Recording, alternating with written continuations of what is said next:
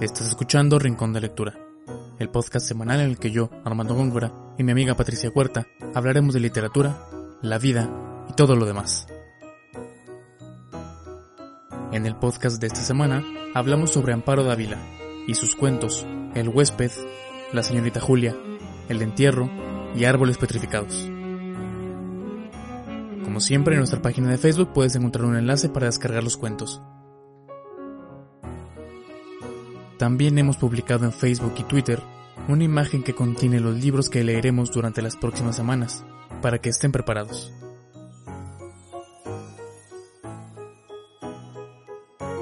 Igual que siempre, el episodio de esta semana fue transmitido en vivo en nuestro canal de Twitch, www.twitch.tv diagonal Rincón de Lectura, el viernes 7 de agosto. Y nada más, los dejo con el tercer episodio de Rincón de Lectura.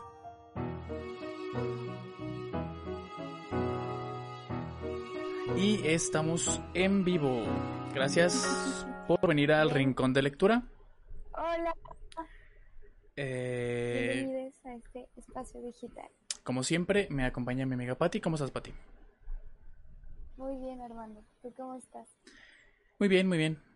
Eh, te platicaba antes de, de comenzar la transmisión que parece que va a llover bastante fuerte acá por mi casa, entonces hay una ligerísima posibilidad de que se nos vaya la luz. Esperemos que no pase nada, esperemos que, Ajá. que todo esté bien. Mm, Ojalá se nos vaya en el momento indicado. Con algo que haga como que tensión o la Ya sé, ¿verdad? de la historia. Estaría muy curioso, sí. Vale, bueno, quienes nos sigan en redes o quienes estén al pendiente del canal se habrán dado cuenta que, o que simplemente puedan leer, porque aquí abajo dice qué es lo que, qué es lo que leímos esta semana, pero eh, estaremos hablando sobre algunos cuentos de Amparo Dávila que venían en una colección que hizo eh, la UNAM en su material de lectura.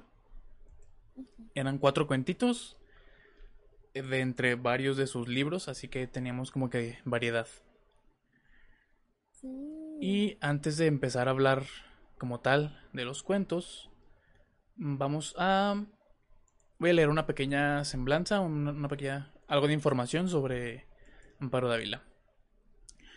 Amparo Dávila nació en Pinos, Zacatecas, el 21 de febrero de 1928 y tristemente falleció en la Ciudad de México el 18 de abril de 2020, o sea, hace nada, poquito.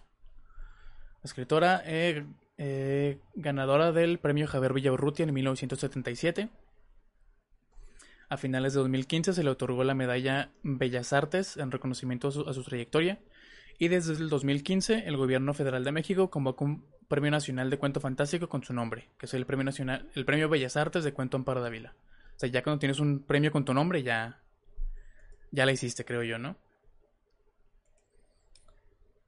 En 2020 también fue ganadora del tercer premio Jorge Ibargüengoitia de literatura que otorga la Universidad de Guanajuato por su trayectoria destacada dentro del género del cuento.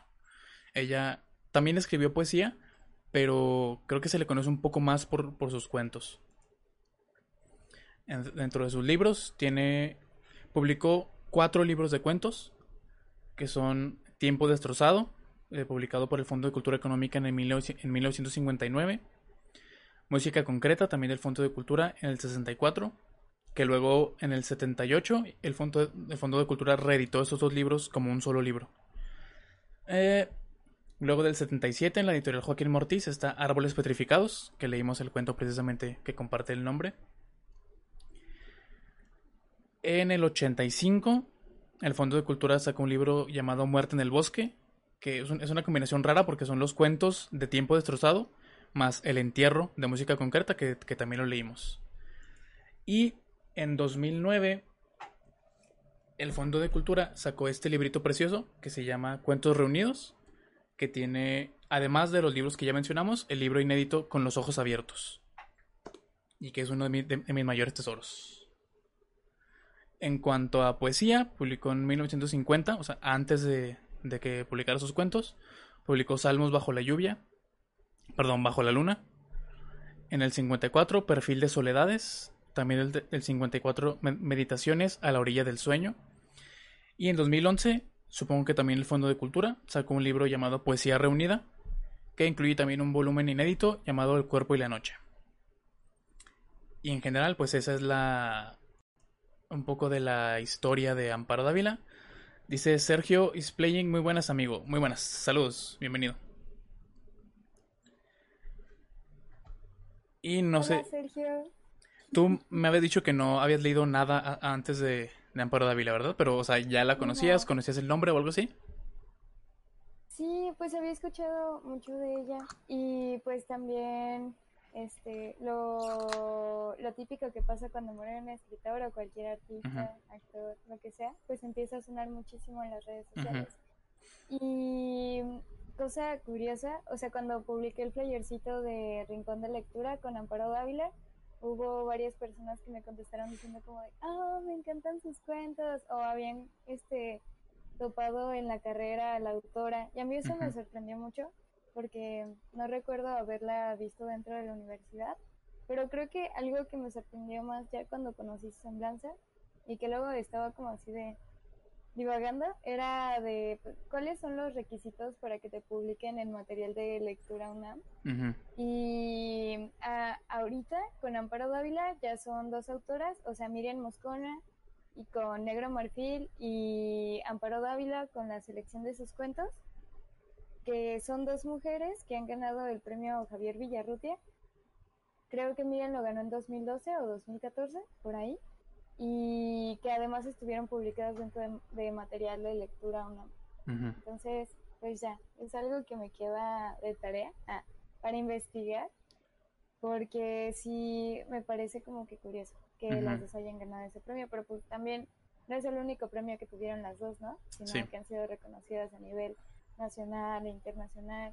Son autoras que poco a poco ya están entrando al canon, mucho más Amparo Dávila porque creo que las personas están más familiarizadas con todo lo que ella escribía y además hay muchísimos webinars o conferencias cuando tú pones en Facebook Amparo Dávila. Sí. Eso es muy curioso, eso no pasaba antes de la pandemia, ¿no? Que ponías Amparo Dávila, Rosario Castellanos, Elena Garro y te apare- aparecen como las transmisiones en Zoom de diferentes museos o cosas por el estilo. Y pues ya. Esas Y fueron como- Sergio te, te saluda también y dice un placer conocer el canal. Pues un placer que estés aquí también. Mm, De hecho, hablando de Rosario Castellanos, hoy es su aniversario luctuoso, ¿no? sí, Sí, 7 de Sí, agosto sí, de sí. El Museo de 1974. Mujer Hizo Así es. un especial a las 5 de la tarde. Y de hecho leyeron un poema que escribió Jaime Sabinas Ujú. y que lo habían tocado en algún otro círculo de lectura. No recuerdo quién organizó el círculo de lectura, pero me, me pareció curioso que fuera el mismo poema el que tocaron ahí y mencionaron que, bueno, la, la mujer que estaba a cargo de la conferencia, como de que no hay no hay no hay mayor como homenaje a una escritora más que leer su obra. Y pues, definitivamente hoy sí es su aniversario Sí. Y que de hecho lo, lo, lo sé desde anoche porque, bueno, anoche leí el, la minificción que tocaba de, de La Sal de los Días y me di cuenta que la, que la de hoy lleva el nombre de Rosario Castellanos. Entonces órale habrá que ver al final del, de la transmisión cuál es, qué dice. ay ok estoy impaciente Pero bueno, vamos a hablar ahora sí de los cuentos de Amparo Dávila. sí Como recordarán, quien- Es quienes tuvieron la, la oportunidad de leerlos, en, la, en el PDF que compartimos, venían cuatro cuentos, que son, Sí. ahorita les digo, el, El- huésped El huésped, que es de su libro Tiempo destrozado, La señorita Julia, que también es de este libro, El, el entierro, de música concreta, y Árboles petrificados, del libro con el mismo nombre. El entierro está buenísimo. Sí, sí, Pero sí. buenísimo. Y también es muy misógina, pero estaba... No, no, ahí estuve muy conflictuada porque Amparo Dávila me hizo sentir sumamente triste a comparación de, de los otros autores que estamos viendo. O sea, son divertidos, pero son tristes. Este, con Amparito. Sí. "Oh". Pero a ver, sí. Pero vamos bueno, a comenzar. Vamos por partes. El huésped. Sí. ¿De qué va el huésped, Pati? Pues el huésped es empieza cosificando a la esposa y eso también lo llega a hacer incluso en el, en el cuento del entierro. Este, haciendo la comparación de que luego, pues, o- bueno, es una mujer que se casó con alguien más y ya luego se empezaron a acostumbrar como a su presencia. Entonces, ella en los primeros párrafos menciona que ya es como si ella fuera un mueble, un adorno al que se acostumbra el hecho de que ella esté ahí. Eh, creo que tienen dos o tres hijos. También en la casa, la familia no solo está constituida por el padre, la esposa y los hijos, sino que también se encuentra la nana o la que les ayuda dentro de la casa y el hijo de la señora. Entonces, este, pues un día el señor llega con un huésped que no sabemos quién es, ni Mm. cómo se llama, No ni sabemos- su rostro. Ojo, que no sabemos ni qué es, porque en, en ningún momento dice que sea humano. Ajá. Solo dice Ah, que, que llega algo con él, o sea que eh, dice exactamente... Nunca olvidaré el día en que vino a vivir con nosotros. Mi marido lo trajo al regreso de un viaje. Y la verdad es que por como lo describe, parece, pa- parecería ser más como un tipo de bestia que, que un hombre. Pero Sí, bueno, es escalofriante. sí. Incluso llegué a pensar que era un vampiro, ¿no? Por sus horarios, por el hecho de Mm. que solo comiera carne, este... Y que también intentaran... eh, Es que era un- una figura muy perturbadora, ¿no? Que te mira, esa, esa cosa que tú quieres que no te pase en la noche, de que te despiertes si alguien te está mirando. O sea, es justamente ese huésped el que está ahí invadiendo Exacto. la casa. Es ese huésped que te hace obligar ver al armario o a una puerta en específico porque sientes que hay algo ahí. Y pues ya. Entonces, cada vez empezaron a sentirse más y más incómodas y empezó a pasar el tiempo y el huésped no se iba hasta que un día esta cosa atacó al niño de la muchacha que vive también en la casa. Entonces, desde ahí, porque em, desde ahí la, la señora de la casa estaba súper, súper angustiada por qué le podía hacer a los hijos, que el esposo simplemente no le hiciera caso y aprovechó que se fue en un viaje como de 20 días para pues empezar a maquinar su plan con la señora, porque eran como cómplices en ese sentido, antes y justamente ahora. De hecho, cuando atacó al hijo de, o sea, de, de la chica que le ayudaba, fue como, como que mm, la protagonista estaba súper dudosa de si la chica se iba a quedar o si iba a ir o la iba a dejar sola, pero pues al final no se fue y más bien la ayudó en su plan para deshacerse del huésped. Ya por fin cerraba la puerta de su cuarto porque siempre que estaba el marido no podía cerrar la puerta de su cuarto porque luego se imaginaba cualquier cosa y ahora que no estaba ya era completamente seguro cerrar aquella puerta. Todos dormían en el mismo cuarto. Y pues nada, este, al final estuvieron básicamente torturando a esa cosa extraña. ¿Cómo? Pues simplemente aprovecharon que era de día, lo encerraron con, con tablas y escuchaban diario sus gritos, sus, o sea, que tenía hambre, que tenía sueño, que tenía sed.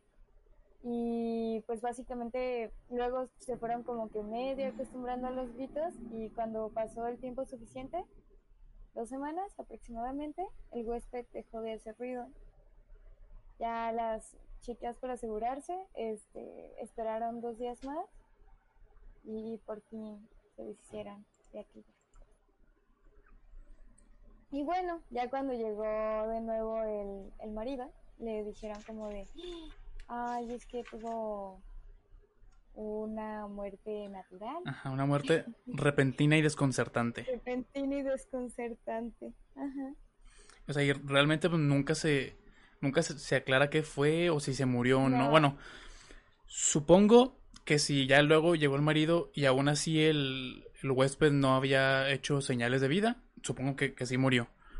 Pero no Sí. se dice en realidad, o sea, qué, qué, qué pasaba ahí, por qué llegó con el... O sea, por qué el hombre, el esposo, llevaría una criatura como esta a, la- a la casa. Sí. Por, y, porque, por ejemplo, hay, hay una parte en la que dice... Bueno, dice, no pude reprimir un grito de horror cuando lo vi por primera vez. Era lúgubre, siniestro, con grandes ojos amarillentos, casi redondos y sin parpadeo, que parecían penetrar a través de las cosas y de las personas. Ahí es por lo que te digo que no, o sea, puede que ni, que ni siquiera sea humano. De hecho, e- este cuento lo vimos en, en clase de análisis literario y me parece que todos llegamos como que al consenso de que era como una especie como de búho, como de lechuza o algo así, por estos párpados amar- como amarillos. Y creo que hay alguna entrevista con Amparo Dávila en la que ella dice algo así como de que es un búho, una lechuza o algo, o algo parecido. Pero, ajá. Pero pues yo creo que es un poco lo, lo de menos, ¿no? Porque igual es como que cada quien lo asemeja. Por ejemplo, tú, tú así te se te asemejó a un vampiro, por ejemplo, ¿no? Esa fue como que tu, tu Sí. lectura. Y está chido porque yo nunca, nunca lo había visto así. O sea, el- eh, por, por aquí me ha pasado que, que pudiera ser un vampiro, pero ahora también lo veo como factible, ¿sabes cómo? Sí. Y, ¿sabes? O sea, de repente me enojaba mucho con el cuento. ¿Por Sobre qué? todo por los hombres. Bueno, es que el esposo también en algún punto le dice como, cuando le dice que no está cómoda con el huésped, le dice, ay, cada día estás más histérica, como para, des- o sea, para quitarle validez a la opinión de ella, ¿no? Y dije, ay, pues lo típico es acusarla de loca. Y te digo que el hecho de que la haya cosificado como un mueble en la descripción, o sea, no necesariamente el personaje, sino creo que el narrador. Y pues ya, esos fueron como los detallitos que me saltaron, pero que creo, bueno, no sé, ahorita me estoy debatiendo mucho si, si sí, o si no, Pues es que a pesar de que sean Creo que es- creo que es parte- yo creo que es parte, o sea, de la de la am- ambientación, o sea, de que el matrimonio ya, o sea, ya ya estaba en ese punto. No, no creo que sea como como un reflejo de la de la mentalidad de la autora o algo así, sino que en este cuento se exigía de alguna manera que los personajes se llevaran así. Porque incluso el huésped podría ser como no sé, el un, un resentimiento que se tenían en ambos o, o un odio que estaba creciendo, o yo qué sé, o una, una versión eh, trastocada del marido, por ejemplo. Yo creo que es parte de la Es misma que- ambientación. Es que no creo, o sea, no, no afirmo que sea parte de la mentalidad de la autora, pero al menos con Isabel Allende creo que vimos algo un poco más distinto, ¿no? O sea, si bien, o sea, está como mm, la, la mirada que puedes ver a partir de un autor, un escritor, hombre, y la mirada que le puede dar una autora, mujer. Y también, o sea, fue algo que me tumbó mucho o me estuvo como rodeando aquí, porque hace poco vi la convocatoria de una revista de Oaxaca y decía que eh, no iban a aceptar textos con amor romántico, con racismo, con lesbofobia, este y misoginia. Entonces recordé a Isabel Allende, intenté pensar como, bueno, de los cuentos que leímos, a lo mejor cuáles podrían entrar en esta convocatoria, o a lo mejor de los cuentos que, que llegamos a leer en otro espacio, o por ejemplo con Javier Molpica, o sea, ¿entraría en esta convocatoria o no? Este, que hay, o sea, si se puede justificar que en un cuento por el parte por parte de la ambientación, eh, por ejemplo, se se vuelvan como a cristalizar todos estos temas y motivos alrededor de, de lo misógino, de lo transfóbico, del racismo, no sé. Pero Pues creo es- que está complicado, o sea, pero... podríamos tratar el chisme. Sí, sí. Eh, este, es, es- eh, sí es complicado. eh, porque, o sea, por ejemplo, si en este caso, o sea, el- la mujer dice que se siente, o sea, que el, que ella representa para su marido algo así como un mueble. O sea, pero no está, ella no está aprobando esa, esa- ese tipo de, de conducta o de, o de, o, o eso. Simplemente está diciendo que, o sea, el marido es así y ella lo está señalando. O sea, no, no creo que esté como, yo no creo que esto pase, por ejemplo, como un texto misógino, porque de entrada, uno cuando lee eso, dice, ok, eso está mal. ¿Sabes cómo? O sea, no, no lo lees como algo natural. Dices, o sea, tú lo lees y dices, o sea, e- este matrimonio ya está tan mal que el marido ve a la mujer como un mueble. Y el, o sea, y el personaje masculino tiene como que esa mentalidad y el personaje masculino es el misógino, no, no el cuento como tal. Al menos eso es lo que yo creo. Ok. Bueno, Cavani666, que diabólico, nos acaba de seguir y dice, hola. Hola. Hola. Y también Ryoenki95 está aquí en el chat. Saludos. Dice, ¿qué tal? ¿Qué onda? Y bueno, ya después vamos con la señorita Julia. ¿Nos La quieres señorita. contar de qué va la señorita Julia? Sí. Es un cuento de una mujer. Bueno, eh, creo que nunca se dice como su edad, pero sí se dice como que ya estaba algo cansada o, o como que ya estaba, ya era de edad más o menos avanzada, pero trabaja como en una oficina y siempre había sido considerada como una persona como muy educada, ¿no? Como muy santa, por decirlo, o sea, como que lleva muy, muy con la moral cristiana. De hecho, se, se menciona que cada, cada domingo iba, iba a misa y todo esto. Y estaba saliendo con. Estaba comprometida. ¿Cómo se llamaba el, el señor Con el que estaba comprometida? Ajá. Am, Martín, ¿no, verdad? No recuerdo el nombre. Y eso que lo leí el lunes apenas.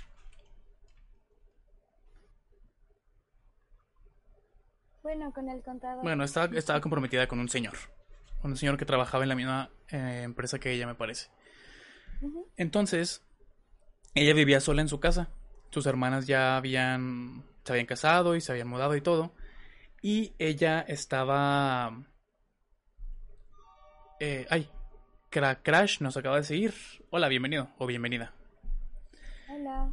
Este... Un día, mientras está en su casa, comienza a escuchar como ruiditos, como que algo se arrastra, como que pasan cosas raras. Y ella desde un principio lo, lo, lo relaciona con ratas, ¿no? Que a lo mejor había ratas mm, eh, por ahí por su casa o en las paredes o algo así. Pero esto hace que comience a alejarse un poco del hombre que, con el que estaba comprometida. Que se veían, creo que todos los días, él la acompañaba de la oficina hasta su casa. Y cada domingo iban a misa juntos. Entonces ella comenzó como que a verlo cada vez menos, cada vez menos. Ya de pronto ya solo se veían los domingos para ir a misa. Y e- ella no quería contarles de su problema porque ella creía que él iba a juzgarla como que era sucia o desordenada, que no limpiaba la casa o algo así. Pero el, o sea, el rollo de, de- tener siempre esos ruidos en la noche hacía que no pudiera dormir. Y la gente de la oficina ya lo, o sea, lo notaba. Ya notaba que estaba cada vez como más delgada, más pálida, con ojeras. Que ya no era la misma vaya. Y ponía trampas y no, no pasaba nada. No. Este, creo que primero eh, mandó tapar todas las los agujeros que había en las paredes, pero antes como que metió veneno y ya como que se sintió tranquila y aún así eh, en la noche volvieron a, a sonar los los rasguños y los y las cosas arrastrando rodándose Luego compra trampas para ratas. Le, pone la trampa y luego pone queso envenenado. Dice, por si a lo mejor se, escapa de la trampa, pues el queso la mata. Y luego pone otra cosa y dice, por si no les gusta el queso, pues esto las mata. Y nada, ni una sola rata. Y así pasaron varios días. Y las hermanas ya empezaban también a, preocuparse y, fueron a, visitarlas y, y no. O sea, ella seguía escuchando las ratas, pero no, no le quería decir a nadie. Eh, de pronto como que el hombre, el prometido, va a confesarse y a preguntarle qué es lo que podía hacer, que tenía, que estaba saliendo con esta mujer, pero que se comportaba extraña y que no sé qué. Y el sacerdote así como que, ah, pues mira, si no te conviene, es un, eh, es como una, eh, un mensaje de Dios, es, es, una señal de Dios de que no era para ti, tienes que dejarla y no sé qué. Entonces él va a su casa y ella como que trata de, decirle y al final como que le da pena o miedo o vergüenza y no le dice y él termina con ella y como que se queda sola. Y luego tiene este rollo de que creo que abre su closet y ve a las ratas en el closet. Y se lanza contra ellas y las agarra y, y, las empieza a matar con sus propias manos o algo así. Y no sé si es al final. A ver.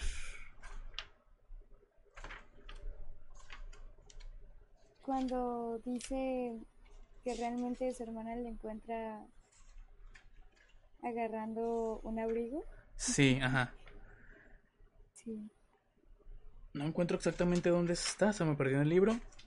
Pero sí, o sea, que, que, básicamente alucinó a esas ratas, o sea, se estaba peleándose con, unas ratas. Mm, me Julia apretando furiosamente su hermosa estola de martas cebellinas.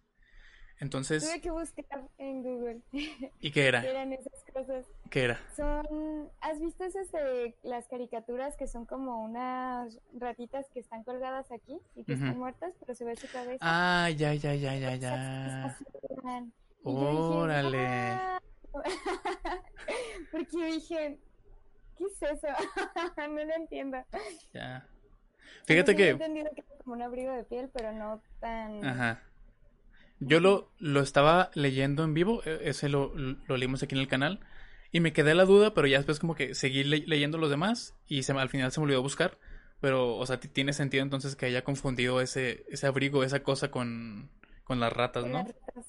Ajá. Sí, pues tenían cabecitas. Ajá. Y cola. Y de, y, de manera similar al cuento, al cuento anterior, realmente no sabemos qué pasó, o sea, no sabemos qué es lo que mantenía despierta a, la señorita Julia, no sabemos si de verdad tenía ratas o se lo estaba alucinando, lo que sea. No sé si has visto una película en Netflix que se llama 1922. No, no la he visto. Está basada en una novela corta de Stephen King. Que de hecho me recordó bastante porque solo que ahí es... O sea, ahí sabemos por qué el tipo alucina ratas. O sea, de cuenta que estamos, estamos en... Es, la novela está...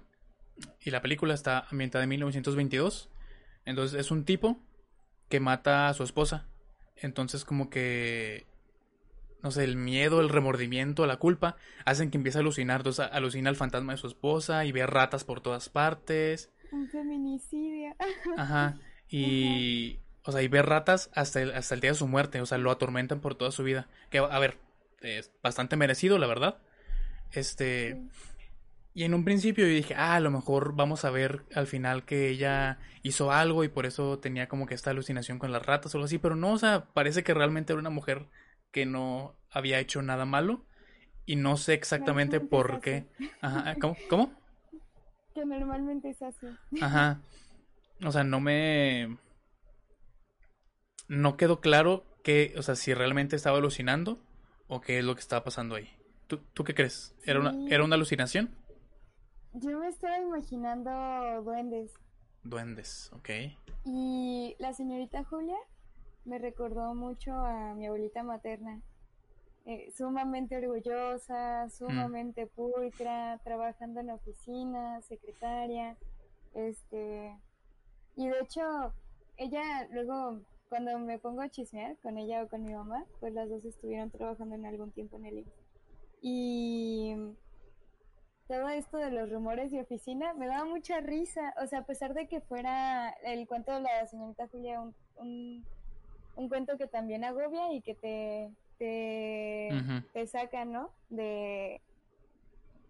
Ah, ¿cómo? No sé qué palabra escoger. Ay. Bueno, a pesar de que sea un cuento como de suspenso. Esas partes me daban mucha risa porque dije, sí, así son en las oficinas, en la parte de los rumores, de que te inventan cualquier cosa conforme a lo que ven y ni siquiera se acercan a preguntarte porque no había nadie realmente preocupado por la señorita Julia más que sus hermanas. Sí, eh, incluso que ya ves sí. al, al señor este que no me acuerdo cómo se llama. O sea, que se cree todos los chismes y ni siquiera va a preguntarle qué es lo que pasa, qué sucede. En lugar de eso, va con el, con el sacerdote, ¿no? Sí, sí, también suena muy verídico. Sí, la verdad. Sí. Pero no, no ma- o sea, el personaje de la señorita Julia se me parece que lo construyó de una forma muy fuerte, a pesar de que luego se nos presenta de una manera muy vulnerable. O sea, ni en su peor momento pudo dejar de lado su orgullo como para decirle, tengo ratas, ¿no? Porque dijo, no, va a pensar que soy una Sí. sucia y qué deshonroso. O sea, realmente yo creo que a ella no, no le molestaba, o sea, sí le molestaban las ratas, ¿no? La idea de las ratas. Sí, sí te comenté que en algún momento pensé que eran duendes, Ujú. duendecillos. Ah, Sí. bueno. Pues eh, yo esperaba que en algún momento ella se iba a hacer amiga de estos duendes Mm. Porque en algún punto del cuento como que ella ya se estaba acostumbrando a su, a su presencia y ya los había tomado como una maldición que la iba a seguir hasta el final de sus días. Pero algo que me causaba mucha pena y mucha tristeza en el cuento es el hecho de que había dejado como que caer la casa, o sea que ella también ya se notaba un poco más descuidada. Me gustó su faceta científica de que ella, a ver, voy a ponerme a preparar Sí, ay, sí es cierto. Se, se convierte en una química total. Sí.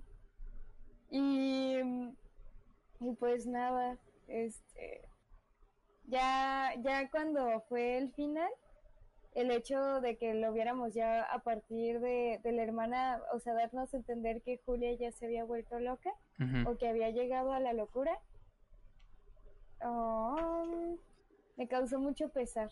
Porque dije, Sí. no. Eh, se construye como un personaje que llega a ser como de héroe. no sé, dentro de su contexto, pues. Y a mí, a mí me parece que es un, es un personaje interesante porque, o sea, por ejemplo, ella vive sola en su casa, sus hermanas se fueron y todo, pero nunca, al menos no, no me pareció que como que se lamentara de sí misma, por como que estoy sola, como, o sea, ella, ella lo, lo, lo, o sea, había aceptado, había decidido esa vida, estaba contenta, incluso estaba con, con ese señor que no, que no recuerdo, estaban para casarse y todo, estaba bien, o sea, no parece que fuera una mujer como atormentada ni nada. Y me parece que es un personaje interesante. Sí. Ay, malditos duendes. O ratas. O rataduendes. Rataduendes me gusta. Me gusta el nombre. Bueno. ¿Qué prosigue? yo- Ajá. Ah, ¿Tú podías atribuirle algún lugar en específico? ¿Un lugar geográfico? Es que en, creo que en Mérida sí hay duendes. Y, o sea, son esas cosillas que te esconden las cosas. Y Ya. parece mentira, pero en mi anterior cumpleaños que fui a Mérida, pasaron algunas cosas que no me puedo explicar en la casa donde nos quedamos. Ya. Y- pero bueno, a ver, sigamos. No, ¿verdad? Yo tampoco la pude. Creo que no. O sea, por ejemplo, Pero no lo... Sí, porque por ejemplo, el huésped sí suena como un poco menos menos urbano, suena como un poco más rural, algo así. Y este al contrario sí sí es como más urbano porque son oficinas y todo esto, ¿no? Pero fuera de eso no no podría ubicarlo en alguna parte. Yo no podría ubicarlo en Ciudad de México, pero sí algo así como Estado de México. Sí, porque Como al- Ajá. Vaya, no se describe así como las calles ni nada, pero no se sienten como atiborradas como las calles de la Ciudad de México se sentirían, ¿no? Por ejemplo. No, para nada. Ni, lo, ni la grandeza de los edificios, algo por el estilo. O sea, si hubiera detenido en algún punto. En algún Ujú. aspecto de eso. Pero en el primer cuento, a mí lo que me llamaba la atención es, era que el jardín estaba tan grande. Entonces dije, no, esta no es ninguna ciudad. Sí, no, definitivamente no. En este, por alguna razón, me imaginaba, y siento que me quedé con la idea de, de la película de Big Fish, porque la vi en ese fin de semana. Ah, sí. de la casa con, o sea, la casa viejita donde Ujú. vivían, con las cercas blancas. Ah, Pues, algo ok, así, ya. Me imaginaba la casa de la señorita Julia, Ujú. por cómo la describían tan clásica, tan vieja, el salón con música. Porque además, no sé si me estoy equivocando, pero esa no era como la casa de sus padres o algo así, o sea, donde las tres hermanas crecieron y entonces tiene pinta de que, que era una casa antigua, ¿no? Ujú. Sí. A ver. Ah, luego me gustó la comparación que en algún punto llegan a hacer de Julia con la casa. O sea, al- a la vez, cuando la casa estaba bien, Julia estaba bien. Ya, sí. Y cuando Julia también empezó a verse como de aspecto descuidado, también la casa. Y Amparo menciona en, ajá, no tengo la página, pero dice, la señorita Julia se sentía como una casa deshabitada y en ruinas. No encontraba sitio ni apoyo. Mm. Se había quedado en eso, en el vacío, girando a ciegas en lo oscuro. Quería dejarse ir, perderse en el sueño y olvidarlo todo. Y oh, Sí, está. me gustó ese paralelismo. Sí, eh, me encanta cómo, cómo incluso la, la casa. Sí, esto, o sea, se, se forma como un paralelismo con, con, las, con la señorita Julia. Mm, Y es como que tal vez ella cuidaba tanto su casa como se cuidaba a sí misma. Y cuando empieza a preocuparse por, más por las ratas, se descuida ta- tanto a sí misma como a la casa. Entonces, esa, como esa simbiosis entre ambas. Me gustaba mucho que cuidaba la casa para ella. O sea, yo tengo mi casa completamente agradable para mí, para escuchar mi musiquita en lo que. Así es. Adorable la señorita Julia. Muy preocupada, ¿verdad? Por su imagen pública, pero aún así eh, me pareció un personaje adorable y Es que que no, no le tengo piedad con su final. No, porque e- es como de... Como de... De las personas de antes, ¿no? Como que mucho cuidan el que dirán y cómo los ven la gente y lo que piensan los demás antes de preocuparse más por, por uno mismo. Y siento que tiene... Y yo creo que es también, o sea, por... Tal vez por, por cómo fue creada y por, por estar en la... No sé, por, por ser tan ferviente de la... De la fe católica, supongo. Este, pero Ah, cierto. pues tiene esa ese rollo como de cuidar las apariencias y que, que todo esto. Sí. ok. Va. Saludos, Sl- Slotis. Supongo que así se pronuncia. Slotis. Slotis. Ok. A Me encantan los, los usuarios de. Sí. ¿Te acuerdas cuando, sea, cu- que- cuando nos siguió Dieguito Maradona o algo así? Sí. es que no ma, hace cuenta que en Twitter, bueno, cada red social tiene como su personalidad y en Insta los nombres luego no, no llegan a ser tan fantasiosos o creativos. O sea, sí, pero no. Pero creo que en Twitch, o sea, entre más loco haces tu usuario, tu alias, me gusta mucho la construcción del nombre del usuario dentro de la plataforma de Twitch, porque es algo que me saca una sonrisa. me encantan los saludos también ahí. Y últimamente pues nos, has- Oye, nos ha seguido bastante gente. 82. 84. Ya, ya, ya 84. 84. Ay, sí, sí. bueno. Dice entonces, Slotis, eh, es que mi nombre está ido. Porque estoy de ruta. ido. ¿Ok? Órale. De Rutini. Ok. No entendí exactamente lo que quisiste decir, pero. Mira, si tú estás conforme con, con, con tu nombre, pero está perfecto. Mm. Bueno, ¿qué te parece si hablamos del siguiente cuento? Sí, que se yo llama- siento que ya hablo mucho. ¿Quieres contarnos el cuento o quieres que yo lo cuente y ya te lo comentas? Pues yo, yo conté el anterior, así que si quieres cuenta este tú. Ok. El entierro. Bueno, para el entierro, ¿por dónde empiezo? Imagínense a un hombre de oficina y si quieren, pónganle la cara de Robert Pattinson.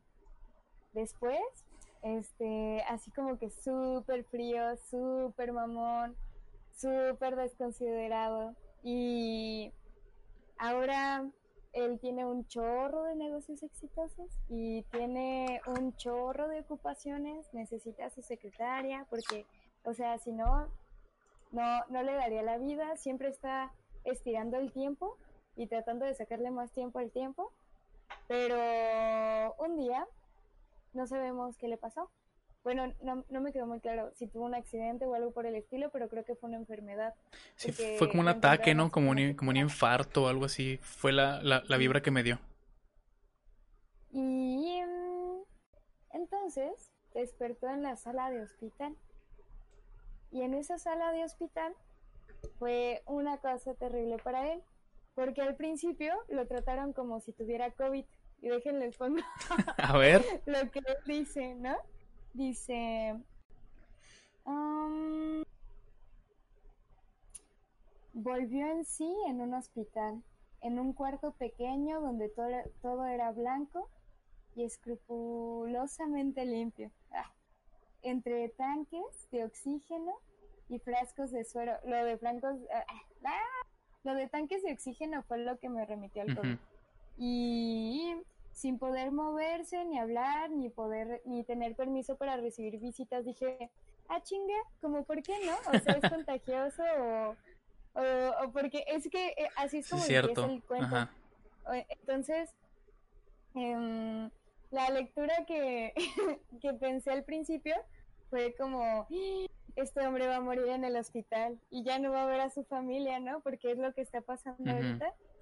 Fue mi horizonte de expectativas y otra vez estaba esperando lo, lo peor para este hombre que todavía no sabía que era un hombre de negocios, que era súper frío y que era súper poliamoroso y sin responsabilidad afectiva, lo cual es una mala mezcla para, para Totalmente. una persona.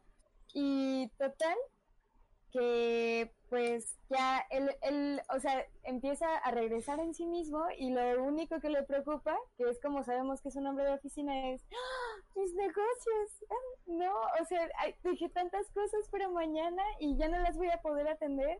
Y eso me caló un poco porque dije, no ¿cuántas cosas? Si yo tuviera un infarto y ahora estuviera amaneciendo en el hospital, ¿cuántas cosas no habría dejado para mañana y estaría igual de histérica porque decía, no, es que nadie más la puede hacer? Y ya, total, que después nos revelan que tiene un amante con un nombre muy seductor, Raquel. Y Así pues es. siem- es medio tóxico el asunto porque pues él, él tiene a su esposo y tiene a sus hijos y ama a sus hijos y sus hijos van a ser súper guapos y súper exitosos. Su esposa es básicamente la misma esposa mueble que nos presentó Amparo Dávila en el primer cuento y este pues para guardar las apariencias habían decidido seguir con su relación. Además de Raquel, o sea, el sujeto ha tenido, uy, super amante de la bebida, pero no tanto como sus amigos que ya se murieron por eso. Este, Que as- tuvo también que hasta dice- sugar daddy. Que hasta dice Ah, que, o sea, que si él hubiera seguido bebiendo como ellos, como que estaría igual que ellos o peor o algo así, ¿no? En algún momento menciona esto.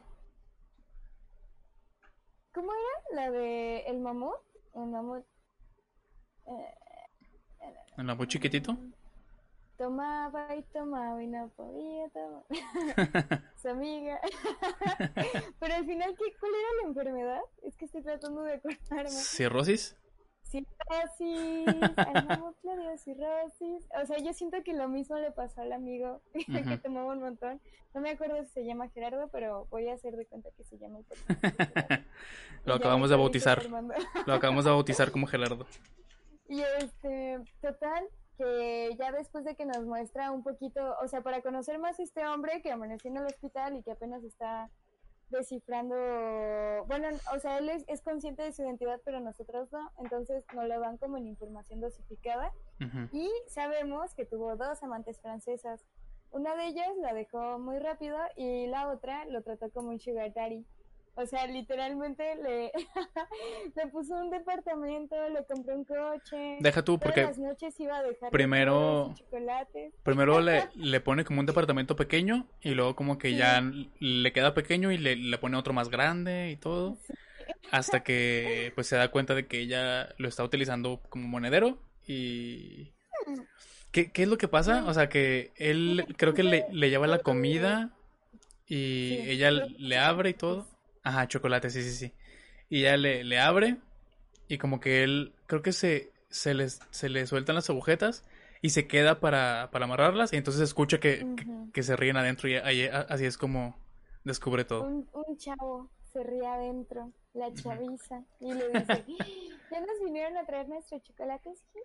Entonces pues él se enoja muchísimo, muchísimo porque dice, ¡No! Si se enteran mis amigos, o sea, primero súper orgulloso porque tenía una amante francesa y porque se supone que, o sea, lo, las empezó como a fetichar, o no, fechi, fetichizar, ah, bueno, en decir que las francesas eran muy buenas en la alcoba. Y ahora, en lugar de motivo de orgullo, pues era motivo de deshonra, porque le habían visto la cara. y pues después, ya mm, creo que la más estable fue Raquel, con la que tenía comunicación a través del teléfono y con la que solían salir a cenar. Así es. Entonces, este, un día, él ya empieza a notar que ya no le hacen tantos estudios, y que le dan tantas medicinas, que lo empiezan a ver con cara de lástima, que las visitas de sus amigos eran menos recurrentes, pero realmente ya no lo lamentaba porque, vaya, o sea, prefería estar solo, pasaba mucho tiempo callado y lo que en algún momento resultó ser sumamente tortuoso porque él quería ver crecer a sus hijos, él quería seguir teniendo la vida que, había tenido, o sea, cómo era posible de que al fin, que ya había alcanzado todo lo que había estado buscando, pues lo iba a perder con la muerte, ¿no? Y en algún punto vemos como su resignación completa. Que es cuando decide hacer su, su testamento, ¿no? Ah, sí, cierto. Pero ahorita nos comentas el testamento. Y finalmente, este, veo una carroza yéndose al cementerio. Ahora sí, Armando, danos tus, todas las pequeñeces que, los pequeños detalles, pues, que quieres resaltar. Pues, para empezar, me, me pareció curioso que el texto esté, ya es que está dedicado a Julio y a Aurora Cortázar. Y no sé por qué, pero, o sea, leer, leer el apellido Cortázar y leer que, que, que, el, que el cuento comienza. Volvió en sí en un hospital. Inmediatamente me, me, remontó a La Noche Boca Arriba de Cortázar. No, no sé si lo has leído. No, lo voy a buscar. Es un texto. Está, está genial porque da cuenta que es es un motociclista que tiene un accidente y se lo llevan al, hospital. Y en el hospital él empieza a soñar que es un guerrero como tlaxcalteca o algo así, no sé, en, la época prehispánica. Pero luego de pronto, el guerrero tlaxcalteca, que está huyendo porque lo van a atrapar para sacrificarlo, empieza a soñar que está en la sala de un hospital porque acaba de tener un accidente. Entonces estos dos personajes, el, motociclista y el guerrero tlaxcalteca, se están soñando el uno al otro. Y al final no sabes cuál es el, digamos, el real, cuál está soñando a cuál, o si los dos son reales y están como, no sé, está, está extraño ahí. Entonces, no sé, por, por el hecho de leer la, palabra Cortázar y hospital, inmediatamente me, me, remontó a eso y iba yo como pensando en eso, como que él, eh, él estaba en ese hospital, pero era, que- eh, era como... De hecho, mi primer pensamiento dije, a lo mejor es que ya está muerto y no se ha dado cuenta. Pero luego va, va, va avanzando el texto, ya, ya vemos que no estaba muerto, que incluso está su familia. y, eh, hay un momento en que ya lo, lo dejan irse a su casa y está en cama, supongo. Sí. Y entonces, cuando pasa esto que dices de que. de que él se da cuenta de que se va a morir. Y decide como. Dejar las cosas en orden, por así decirlo. Porque sea lo que sea este hombre, que, que sea. O sea, machista o misógino y lo que sea. Como que su, su actitud se veía regida por. como por un hombre. Como, o sea, por, por su ser de hombre de, de negocios. Entonces, como que siempre quería tener todo bien ordenado y bien organizado y todo. Entonces, hasta con, con su muerte, quería tenerlo todo perfectamente planeado. Entonces, ya una vez que él se da cuenta de que, que se va a morir, decide dejar un testamento. Entonces empieza a decir, no, pues voy a comprar un terreno en un... Eh, empieza como a, pensar en panteones, en cementerios. Y dice, no, e- este no porque no sé qué, este no porque no sé qué. Hasta que al final eh, encuentra uno y dice, ah, pues será buena idea comprar un terreno aquí. Porque a la larga va a ser como más redituable y se puede vender y que no sé qué. Y voy a tener una, una tumba en la que luego van a poder enterrar a mi, a mi familia también. Entonces es como que quiere dejar absolutamente todo planeado. Pero creo que eso lo piensa, o sea, eso no, lo- no lo escribe. Eso como que lo, va pensando, pero luego empieza a dejar por escrito, este, pues como que las cosas que tenía en su posesión, como que el dinero y todo. Creo que dice que lo, lo que tenía dinero se iba a repartir a partes iguales entre su esposa y sus hijos. Creo que a su secretaria le iba a dejar algo, si no me equivoco. No recuerdo si habla de Raquel, o sea, si, si dice que le va a dejar algo a ella. Sí, creo que sí. Sí, ¿verdad? Me, me- imagino que sí. co- Conociendo a este personaje, me, me- me imagino que sí. Entonces, él está como que más tranquilo. O sea, un- uno podría pensar que cuando sabes que te vas a morir, pues estás desesperado o triste. Pero está como que tranquilo, o sea, porque como que ya al planearlo todo, siente que ya la muerte pues no es un, un fin tan malo porque ya, ya va a dejar todo planeado. Entonces dice, bueno, lo de la tumba luego lo luego lo escribo. Y está planeando salir con Raquel y dice que va, que va a agarrar su abrigo y va a ir. Entonces él dice que sale y es que se le hace raro que nadie, o sea, como que no se topa con nadie o que no tiene que decir ninguna excusa de que va a salir porque pues, como que nadie le hace caso. Y ya el vato sale y va caminando y de pronto se da cuenta de que va en sentido contrario. Entonces da- la vuelta y se regresa y va pensando en que va, va a volver a ver a, Ra- a Raquel y se acuerda de, la última vez que se vieron y que se abrazaron como muy prolongadamente, como en premonición de lo que iba a pasar y no sé qué. Y de pronto pasa esto que dices, que va caminando y primero ve como un, un cortejo fúnebre, pero como que sencillito, en- entre comillas. Entonces dice, ah, pues ha, de ser alguna persona pobre o humilde que, que murió. Y luego ve ya como más carros y, y como que la, o sea, ya pintaba como, como, que en realidad era el, cortejo fúnebre de alguien importante. Hasta que al final ve en, en, en un auto, supongo, ve a su esposa y a sus hijos. Ajá, ajá, porque ve, ve su coche precisamente. Ah, caray, como que es- se me hace familiar.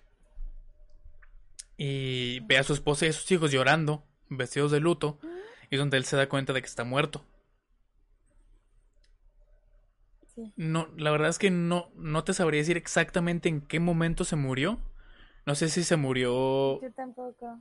después de que se da cuenta de que se va a morir y ya cuando empieza a hacer su testamento, o si en ese momento ya estaba muerto. Porque realmente, como a partir de la mitad más o menos, empieza a dejar de tener interacción con otros personajes. O sea, ya no se menciona que va la esposa, ya, ya, ya- no se menciona que van los amigos, ni la secretaria. Entonces, podría ser en cualquiera de esos momentos que de plano fallece y él, y él ni cuenta se da.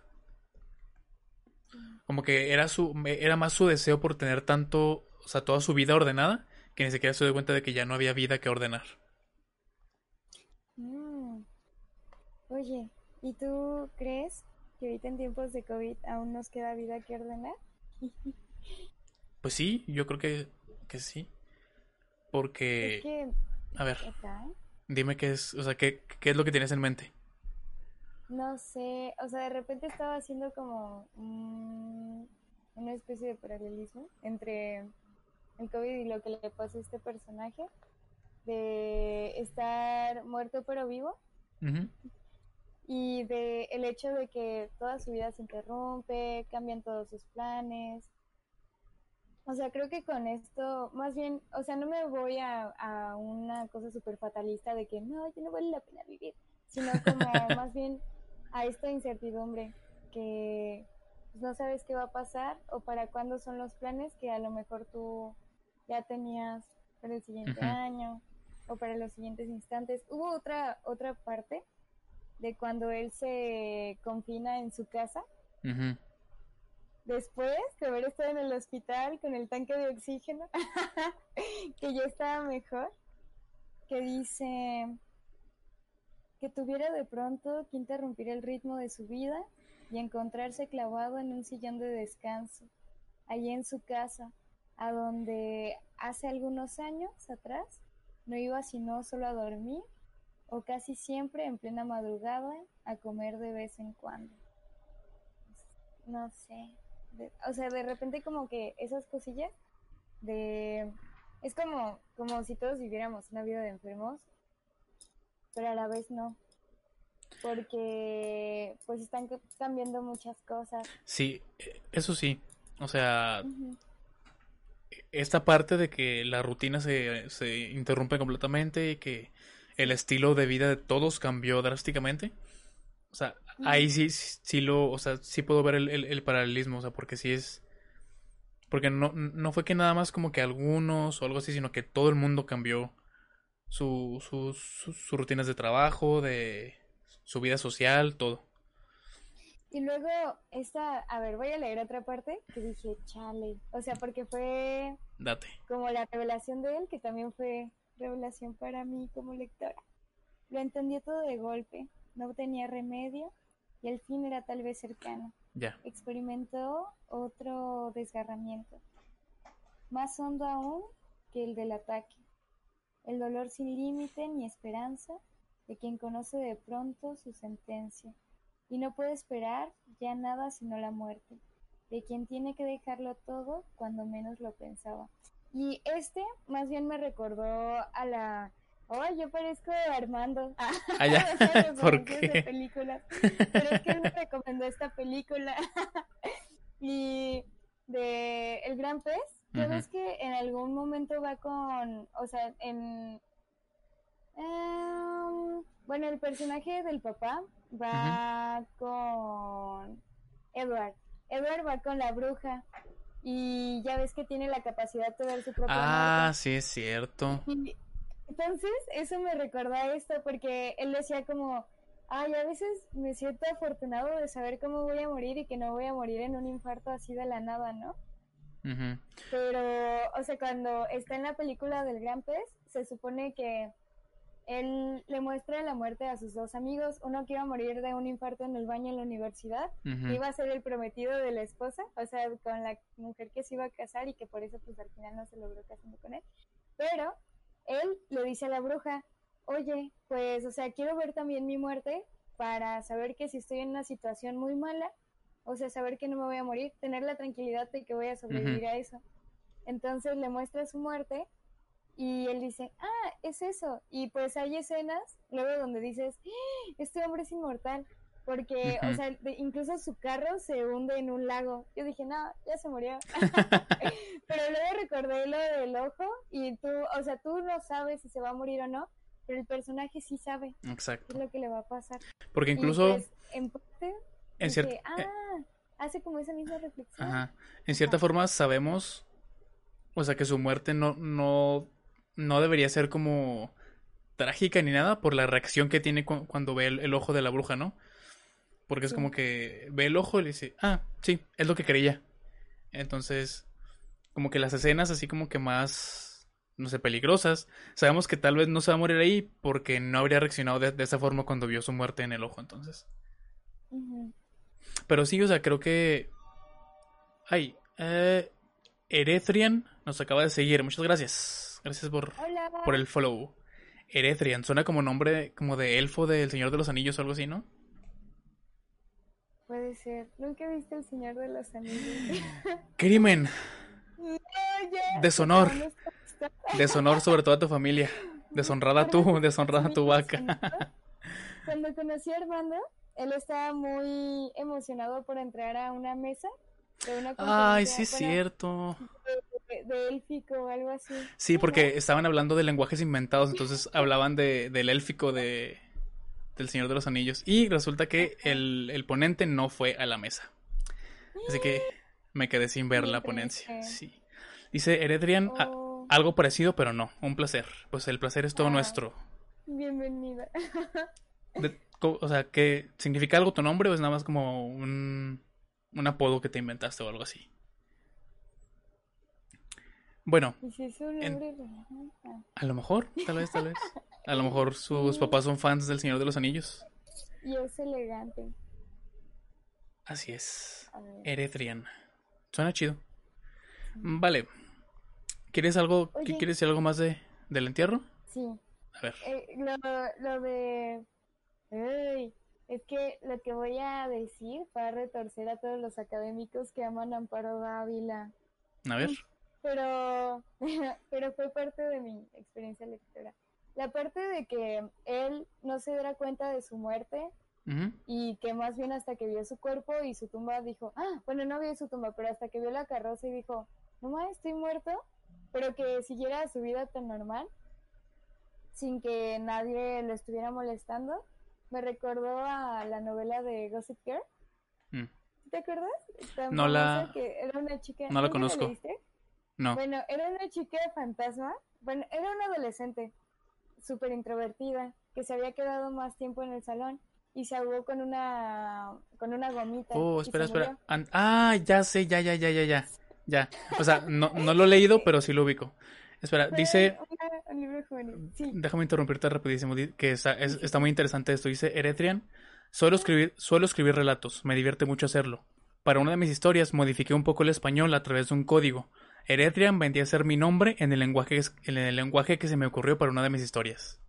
Oye, qué, int- qué interesante, ¿eh? Igual y, a- ¿Y ¿Cómo sería Armando o Patricia? Ah, igual y algún día si, si te interesa podrías mandarnos algo de, de tus textos para leerlos y... claro, dis- sí, y discutirlos aquí en el canal. Sí, ujú, totalmente. Eso estaría emocionante. Bueno, perdón, prosigue con lo de Ghost Girl. Ghost Girl. Sí. Y... Ah, cierto, Gossip Girl fue, la- fue la serie, ¿verdad? Sí, es que por eso como que no... No hice la conexión. Eso también estaba en libros. eh.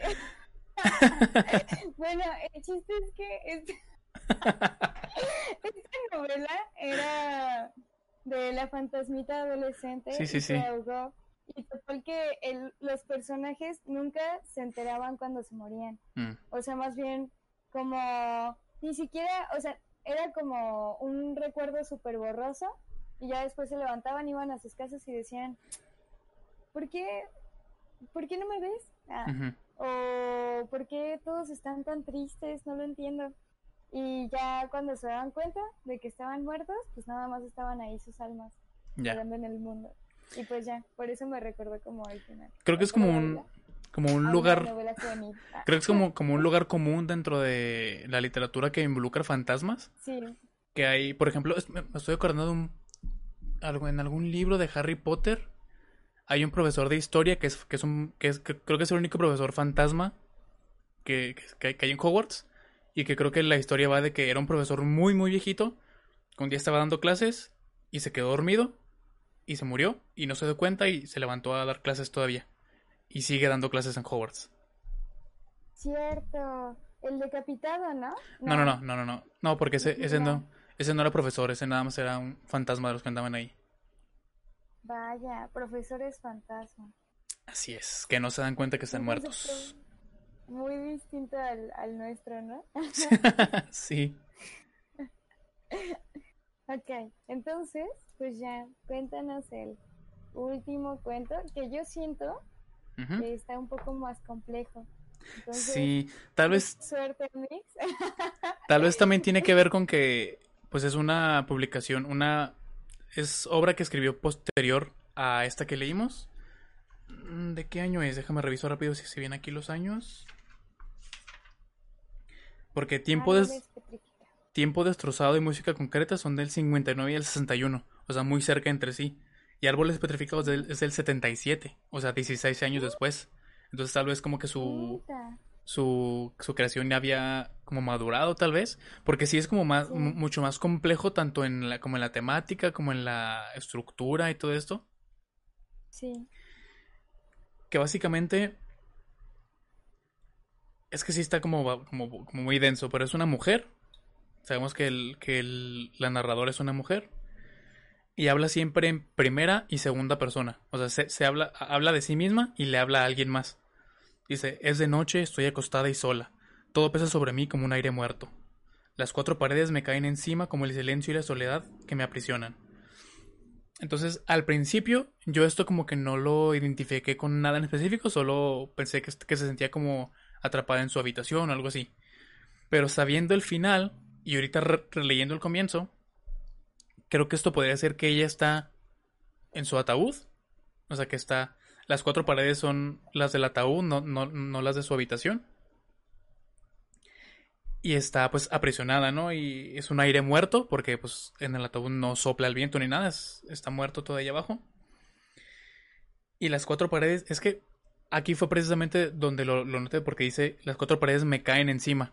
O sea que está como enterrada básicamente. En fin. El caso es que tiene como un... Un amor. Un este... Pues sí. Eh, está o estuvo enamorada de alguien. Y es, es, es, esta persona a quien le habla de tú. Incluso le dice... Eh, Aquí estamos, reconociéndonos a través del cuerpo. Nos hemos quedado inmóviles, largo rato en silencio, uno, al lado del otro. Supongo, sabemos, tal vez, que esta persona podría estar enterrada junto a ella, porque ambos están inmóviles, ambos están en este silencio sepulcral. Mm. Y empieza como que a recordar este momentos cuando se veía con esta persona y cuando tenían encuentros y todo esto. Y lo, lo, recuerda como con nostalgia, como con melancolía, porque dice, por ejemplo, quisiera vivir este mismo instante mañana, en un día abierto para nosotros.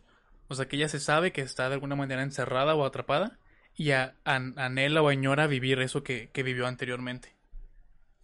Es un texto que me parece como bastante poético. O sea, hay ciertas partes que incluso podría tomarlas como poesía en prosa. Por ejemplo, esto que dice, estamos llenos de palabras y sentimientos, de un silencio que nos confina en nosotros mismos. Entonces tiene como que pequeños pasajes que dices, es que, es que eso es súper poético. Y te digo, se nota que, que la narrativa, o sea, bueno, que la escritura de Amparo Dávila pasó por un proceso, oye, fueron 16 años que, no pasan en vano, ¿no?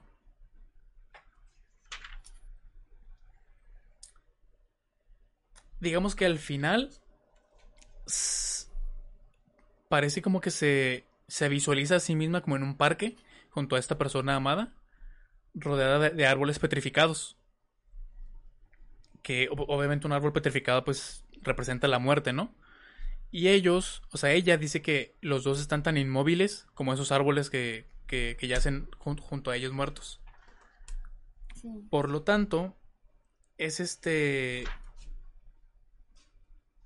O sea, no es descabellado pensar que ambos estén ya muertos y estén como que acompañándose en esta eternidad que es la muerte. Pero a la vez parece como, o sea, como que están juntos, pero no tanto.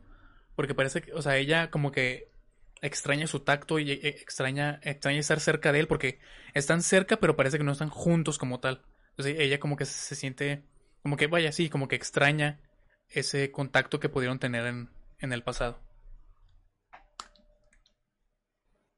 Yo también siento que marca cierta distancia. Sí, ¿verdad? todos sus relatos, como algo que ya no es vigente. Y pues me, me gusta mucho, mm, me encanta la construcción, o sea, la capacidad que tiene para la construcción de recuerdos Sí, sí, sí. y también para conmoverte. Ah, no sé, yo me sentí muy conmovida con ese texto. Y... Oh, vaya. Y también comparto tu lectura de que están muertos y en un cementerio, sobre todo por las imágenes que brinda del árbol tieso, o sea, del, del árbol petrificado, Sí.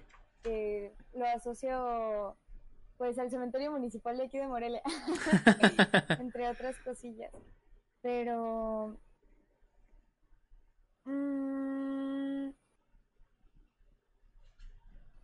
algo pasa profunda y nos ponemos juntos. Creo que, o sea, tuve como mis, mis favoritos. ¿Puedo leer un pedacito? Va, date. Yo también, de hecho, acabo de seleccionar una parte que quiero, que quiero leer ahorita.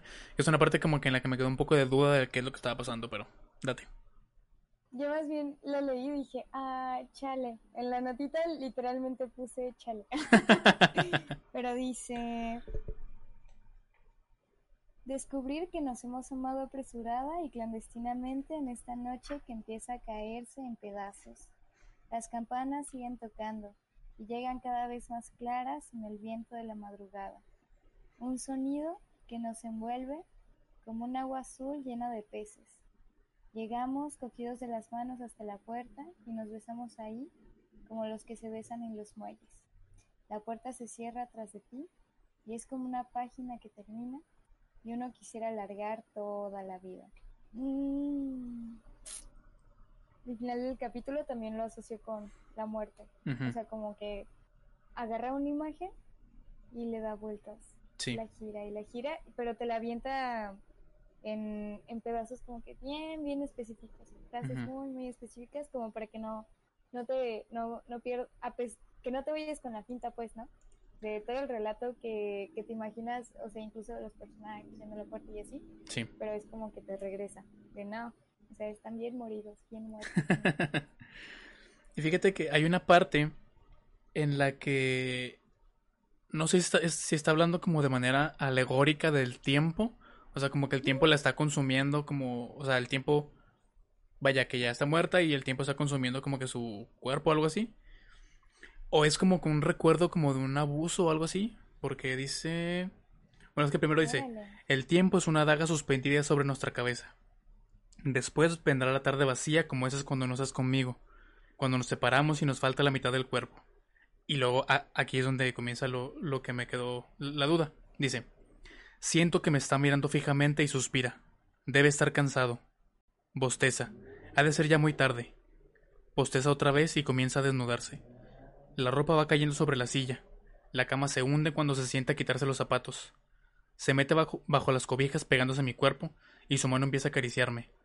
Quisiera poder decirle que no me toque, que es inútil, que no estoy aquí, que sus labios no busquen los míos. Yo ya he salido. Estoy lejos conduciendo el automóvil por la avenida de los sauces, oyendo el zumbido de las llantas sobre el pavimento, viendo de reojo cómo avanza la aguja en el cuadrante. Setenta, ochenta. Las casas y los árboles pasan cada vez más rápido. Y bueno, ahí sigue, ¿no? Entonces, a mí en un principio me pareció como que ella estaba casada con alguien a quien no amaba y como que él trataba de de estar con ella, pero ella tal vez en su mente o tal vez literalmente se había ido y se había fugado fugado con esta otra persona. O puedes, no sé, no ¿qué piensas tú que que se te ocurre que, podría estar pasando ahí? Mm, Puede que sí haya la separación de dos sujetos, aunque no me queda muy claro, porque sí está, o a lo mejor es el, la misma persona en fases, porque puede antes, ser. o sea, menciona como quisiera conocer contigo el mundo, y ya después tenemos la alegoría del tiempo y de la daga, y que ya es un poco más abusiva, un poco mucho más abusiva. Entonces, pues podría ser la misma persona o diferente persona con distintas caras, que no es necesariamente malo, ¿no? O sea, todos tienen diferentes formas de ser, pero podría ser como también, no sé por qué, pero asocio mucho el, el paso del tiempo dentro del relato a, a la evolución de, de los personajes, como con Julia, que todo era muy lineal, o sea, Sí. estaba de repente bien y, de, o sea, como un, un hecho que hizo que todo se derrumbara. Y ya tenemos a, a la personaje completamente distinta a cómo se comenzó. Entonces, igual con el avance de esta historia, podríamos concluir que sí. Podrían ser dos o podría ser uno, pero no, me queda claro. Mm, O el, lo otro que te decía es que me suena como un... Como si fuera una alegoría del tiempo. Como que el tiempo va... O la muerte, o no sé. Como que va a llegar por ella. Pero ella en su alma, en su espíritu, ya se fugó con esta otra persona y están juntos en Sí. este... En este esperar eterno en el que están como árboles petrificados. A- a- algo así también fue como que lo que me rodó por la, por la mente. Oye, y ahora que lo dices, o sea, yo no había marcado esa parte, pero marqué otra que había, que dice el tiempo y está más de, o sea, está en la siguiente página. El tiempo ha dejado de ser una angustia. Mm. Pues, podría ser. Lo malo es que ahora pues, ya no le podemos preguntar a la autora qué es lo que quiso decir. Qué sad. Somos hoy rescatar la rutina de los días iguales. Y pues ya, finalmente, eh, pues el personaje se empieza a preguntar si estaba muerto. o si estuvieran muertos siempre. Y lo dice claramente, o sea, es, es una pregunta que se hace, dice, tal vez, bueno, no pregunta, pues es algo que, que, que, que expresa. Tal vez ya estamos muertos, tal vez estamos más allá de nuestro cuerpo, ¿no? Como que ya abandonaron como este espacio terrenal y ahora están juntos, tal vez, en, este, que- en lo que digo, como ese, esta espera eterna o algo así. Este estar Este juntos en este... Ajá, exacto. Y te digo, es muy poético, tiene como figuras muy, muy hermosas, muy, muy poéticas, que Sí. por ejemplo no, ve, no vimos en los, en los cuentos anteriores. Y yo creo que sí tiene que ver con esto, como de que maduró en cierta forma su, su escritura. ¿Su corazón? Ajá. Y ahora me, me gustaría, por ejemplo, leer también, pero, o sea, ya yo en, por, por mi cuenta, leer cuentos del último libro, el que es, el que, el que salió por primera vez con este libro, que es, ay, ¿cómo se llama? Con los ojos abiertos o algo así. Sí, con los ojos abiertos, que es, es- que escribió en, en 2008. O sea, bastantes años de- después que Árboles Petrificados, para ver si también hay un, como un cambio en su, en su narrativa o qué, ¿Escritura? ajá, o qué pasa ahí. Mm, Y también me queda pendiente, me queda pendiente leer su poesía, porque no he leído nada de poesía de, de Amparo Dávila. Y tiene a mí también unos, unos cuantos libritos. Excelente. Entonces, así en general, ¿qué opinas de, de los cuentos de Amparo Dávila? En general, ¿qué opino de los cuentos de Amparo Dávila? ¿Sería una autora que seguiría leyendo? Por supuesto que sí. Y mm, me pregunto, ¿no sabes si escribió tea- teatro? ¿No? Pues lo que estuve investigando, o sea, libros, libros, tiene nada más poesía y cuento. O sea, tampoco escribió novela. Pero no sé si a lo mejor escribió una obra que se representó y luego ya, y luego nunca se publicó, algo así. Ah, No. adaptación también podría ser, ¿no? También. No, no algo completamente escrito por ella. No, al menos hasta donde yo tengo registro no hay nada de su obra más que cuento y poesía. Y vemos también que la poesía es mucho anterior a, bueno, no mucho, pero sí algunos años anteriores a, su- a sus cuentos. La mayoría de su poesía la escribió antes que sus cuentos. Así es. Y mm, pues de sus cuentos, creo que es muy buena para recrear a los, o sea, el ambiente de las oficinas. Y también siento que luego es un poco despiadada con sus personajes. Me gusta que nunca nos diga todo. Me gusta que me dejara pensando de, o sea, ¿sí son ratas o qué diablos está escuchando la señorita Julia? Porque es, eh, eh, es parte de lo que, o sea, lo que... Porque de hecho eso es algo, una, un chisme gracioso, una anécdota. Este, ella siempre renegó de la crítica que decía que su literatura era fantástica, o sea, de carácter fantástico. Entonces yo, yo tengo una maestra en la carrera que se llama Victoria González y ella, o sea, ella es, si, si a mí me, me gusta Amparo Dávila, ella es, o sea, como su, su fan número uno, o sea, totalmente. Dedicó su oh. tesis, no sé si de la maestría o del doctorado, se la dedicó a Amparo Dávila. Publicó un libro en la USJ que se llama Tiempo destrozado, algo así en la narrativa de Amparo Dávila, algo así. Que Tiempo destrozado es uno de los... No, El silencio destrozado. Es uno de los libros de, de Amparo Dávila. Entonces, cuando en clase veíamos esta... Eh, esos cuentos, que leímos un par de cuentos de Amparo Dávila, ella nos platicaba que, que ella tuvo, el, tuvo el, este, la oportunidad de conocer y platicar varias veces con Amparo Dávila. Entonces dice que cuando terminó su tesis, fue y se la mostró a Amparo Dávila. Le dije, mire, esto es lo, lo que hice hablando de su obra. Y dice que Amparo Dávila la leyó. Y ya cuando terminó de leerla dijo, ok, no, sí, sí escribo literatura fantástica. Pues precisamente porque, o sea, como que hay un una mala concepción de la literatura fantástica. O sea, se piensa que la literatura fantástica es nada más como rollo El Señor de los Anillos o cosas así, ¿no?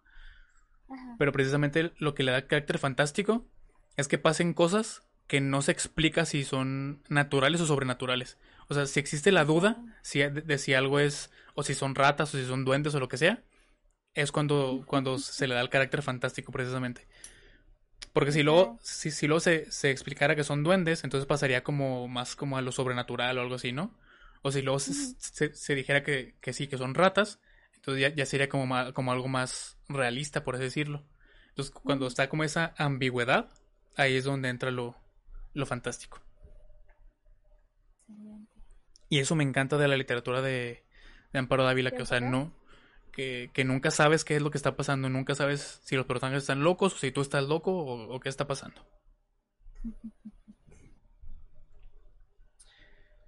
Y bueno, pues habrá que, que seguir leyendo. Este, queda, es un libro enorme, para nada lo he leído completo. He leído como algunos fragmentos. Y pues si, si, pueden buscar en internet sus cuentos, en, en, cualquier página pueden encontrar bastantes cuentos. Yo recomendaría mm, el... Ay, creo que se llama Patio Cuadrado o algo así. Ahorita te digo rápido. Sí, el, el Patio Cuadrado, que es genial también. Y el de uno que se llama Oscar, que también es un rollo como de un una persona como animalizada, que es como salvaje o algo así. Está muy interesante. Y bueno, pues ahí está. Esa es, esos son los cuentos de Amparo Dávila. Pero esperamos. A ver, espera. ¿Alguien comentó algo? Ah, dice Eretrian. Me voy a dormir. Un placer. Ah, porque es de España. Dice, me voy a dormir. Un placer oh. haberos conocido. Ya os iré siguiendo. Muchísimas gracias por, por estar. Sé que allá. Oye, no, son como las 4 de la mañana allá o algo así. De, sí, descansa. Muchas gracias por estar. Buenos días ya. Se aprecia el esfuerzo precisamente por, por estar tan tarde. Ah, 2.27 dice. Bueno, no, ah, andaba, no es tan tarde entonces. Un saludo y buenas noches. Pues buenas noches. Sí, buenas noches.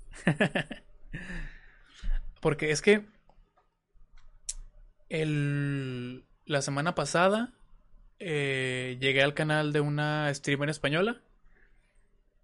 Y pues estuvimos platicando y así. Y le dije que yo tenía este proyecto de rincón de lectura y tal. Y empezó como a mandar gente para acá. Entonces, de, de pronto hemos tenido, tanto hoy como el, el lunes así, tenemos gente española de repente aquí, viéndonos desde ocho horas en el futuro. Órale, ok.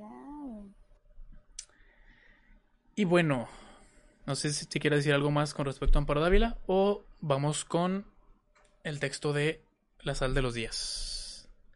Vamos con el texto de La sal de los días. Vale. Como dijimos al principio, hoy es el, el aniversario luctuoso de Rosario Castellanos, así que el de hoy está dedicado a Rosario Castellanos. Fui expulsada del, del eterno femenino por no saber tejer. Cómo me aburría repetir mil veces un derecho o un revés. Por eso aprendí a tejer historias. Órale. Y ahí está. Qué hermoso. Ya, ya saben que pueden seguirnos en nuestras redes sociales para estar al pendiente de los libros que, estar- que estaremos leyendo. Y para lo que venga después, porque estamos a nada, a poquísimo, de conseguir el nivel de afiliado en Twitch. Así que podrían venir cambios interesantes para incentivar la participación de, la gente. Que realmente lo que nos faltaría es subir la media de espectadores. Una vez que nos empieza a ver un poquito más de gente, ya, ya podemos acceder al afiliado. Ok. Pues nada, tengan una muy buena semana y sean muy felices. Disfruten el tiempo de lectura y próximamente en nuestras redes sociales les estaremos avisando cuál sería la lectura para la siguiente semana y que podamos encontrarnos nuevamente en este espacio virtual. Así es, y ya saben que nos pueden escribir a nuestras redes sociales. Estamos como Rincón de Lectura en todas partes. Para eh, comentarnos si, si quieren ver algún libro por acá, si les interesa hablar de algún autor o autora en específico. Ahí estaremos recibiendo sus comentarios. Y también nos pueden escuchar en Spotify. Las transmisiones las hacemos siempre los viernes y en Spotify se sube a más tarde el sábado. Así que, pues nada. Hasta la próxima. Adiós. Gracias por escuchar Rincón de Lectura. Esperamos que te haya gustado. No te olvides de seguirnos en redes sociales para estar al tanto de las actualizaciones que traeremos a Rincón de Lectura.